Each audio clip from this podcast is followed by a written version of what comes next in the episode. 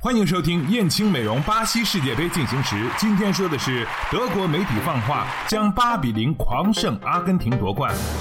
赛前，图片报为了支持德国队击败阿根廷赢得世界杯，就毫不客气地预言德国可以八比零的大比分击败对手，并且还登出一张梅西被暴揍的照片。德国队在本届世界杯可谓顺风顺水，小组赛首轮四比零血洗葡萄牙，几天之前结束的半决赛。又以七比一的夸张比分狂屠东道主巴西队。此番决赛面对上届世界杯曾四球大胜过的老对手阿根廷队，德国队上下都相信会在决赛中击败对手夺冠。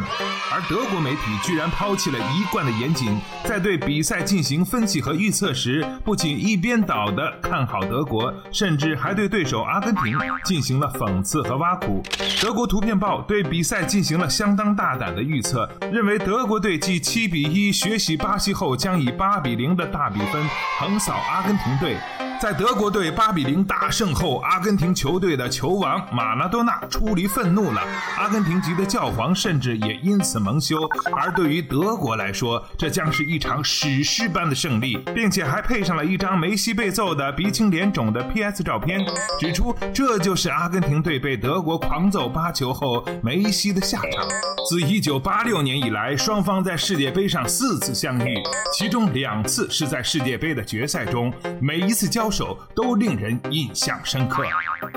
让我们期待明天凌晨的巴西世界杯总决赛。